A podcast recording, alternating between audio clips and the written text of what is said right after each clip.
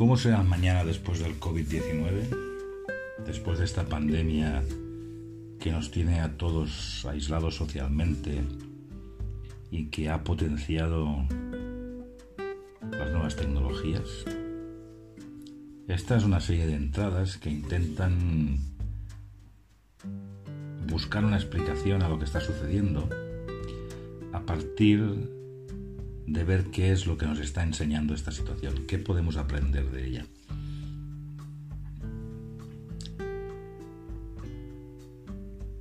De hecho, empezó el siglo XXI y todos esperábamos cambios en nuestro entorno, a nivel social, a nivel de trabajo, un cambio general. Nos habían explicado que este ciclo era la era de Acuario, que habría una evolución humana, un despertar de la conciencia, donde dejase de reinar el egoísmo y el materialismo, y que sería una era de conocimiento profundo al alcance de todos. Iba avanzando el siglo, y al llegar el año 2008 llegó un cambio profundo, pero un cambio en una dirección equivocada o distinta a la que esperábamos.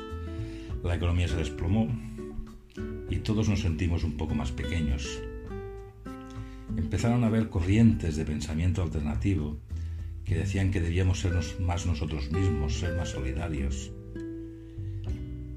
Y todo que estas corrientes empezaron a hacer sus movimientos no sucedió así. Los desahucios se multiplicaron, las personas perdían su empleo y los países se arruinaban económica y moralmente, forzados por unas decisiones impersonales e inmorales que procedían de Europa. De hecho, los bancos seguían en pie, los rescatábamos y las personas pasaban hambre o se quedaban sin casa. Aún y así, seguíamos esperando volver a tener aquel empleo que tradicionalmente habíamos tenido, un empleo seguro, donde nos permitía gozar de pequeños caprichos, de vivir la vida. Soñábamos volver a aquellos felices primeros ocho años del año 2000, del 2000 al 2008, sobre todo del 2001 al 2008 cuando entró el euro. La entrada del euro nos hizo sentir a todos un poquitín más ricos y poderosos. Siguieron pasando los años y llegamos al 2012. Había quien preveía un cambio radical. Los más malagüeros nos decían que los mayas lo habían predicho que era el fin del mundo. Otros eh, más positivos decían que era un cambio de ciclo total, que nos llevaría a una nueva concepción de la sociedad, del entorno, del sistema. Pero, oh misterio, nada sucedió, todo continuaba igual. En teoría, el fundamento básico de la nueva era pasaba por la aceptación y el respeto hacia todas las creencias humanas, para así lograr que la humanidad viviese de manera pacífica y armoniosa. Aún así, empezaron a aparecer nuevas guerras. Guerras eh, destructivas. Pero esas guerras quedaban lejos de nosotros. Estaban cerca, pero a la vez no nos afectaban. Seguíamos con el mismo nivel de conciencia.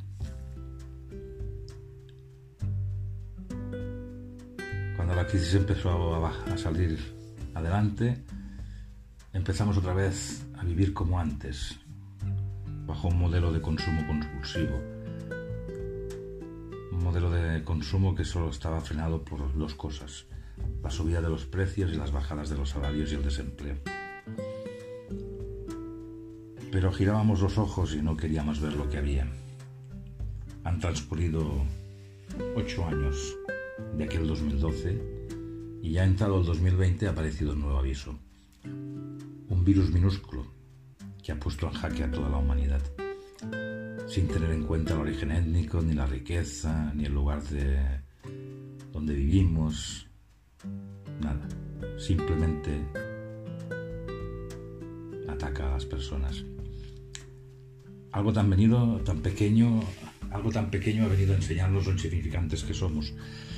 Nos creíamos el ser dominante del planeta, que éramos los propietarios de todos los recursos, que podíamos hacer con ellos lo que quisiéramos sin tener en cuenta nuestro entorno. Podíamos maltratar al mar, los ríos,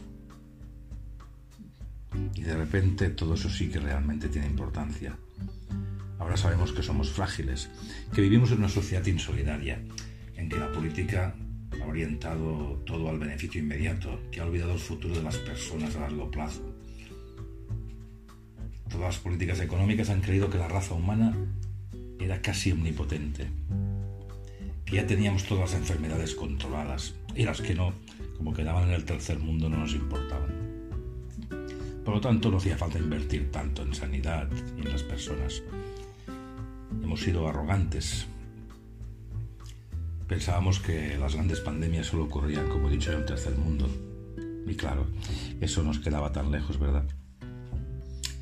Esa misma política ha permitido desplazar la producción de nuestros bienes a países lejanos, por el mero hecho de que la producción es más barata, olvidando la ética del ser humano al no importarnos en qué condiciones se producían. Lo importante era comprar barato, producir barato para vender barato y la gente compra barato, con lo cual no mirábamos. A este hecho le hemos llamado globalización una palabra que nos permite quitarle toda la emoción y toda la ética y el respeto a las personas. Este virus ahora nos recuerda que somos incapaces de producir, que la globalización no nos permite importar ni exportar productos, que lo que no podemos hacer ahora es producir nosotros, porque no tenemos ni fábricas para hacerlo. Que el petróleo sigue siendo útil, pero en menor medida, y que la codicia sigue escondiéndose en aquellos que aprovechan el miedo y la desesperación del momento para ganar más dinero con la gente, en definitiva para controlar más al rebaño. Ante esta situación, ¿cómo será el futuro? ¿Cómo saldrá la sociedad de este bache? Lo que sí puedo asegurar es que saldremos del bache. Por un lado, sabemos que la información es poder y en la situación actual la información puede ayudar a salvar vidas. Pero, ¿qué ocurrirá con esta información cuando la pandemia termine?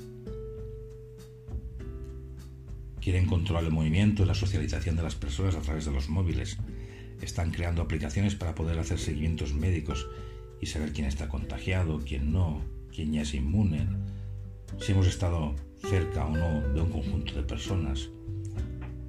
Todo este proceso de control puede parecer positivo de entrada, y lo es, siempre y cuando el propósito sea luchar contra la expansión del COVID-19. Pero ¿qué ocurrirá después? Si ya tenemos a la población controlada, ¿para qué dejar de controlarla? Y aquí viene el cambio de paradigma.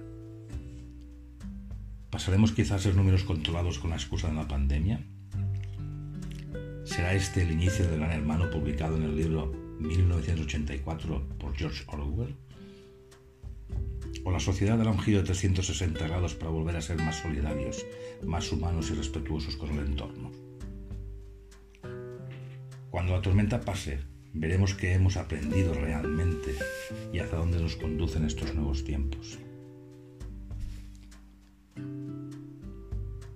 Este post es introductorio y en los siguientes posts iremos haciendo un análisis de los distintos escenarios que se abren delante de nuestros ojos. Algunos más oscuros, otros más luminosos.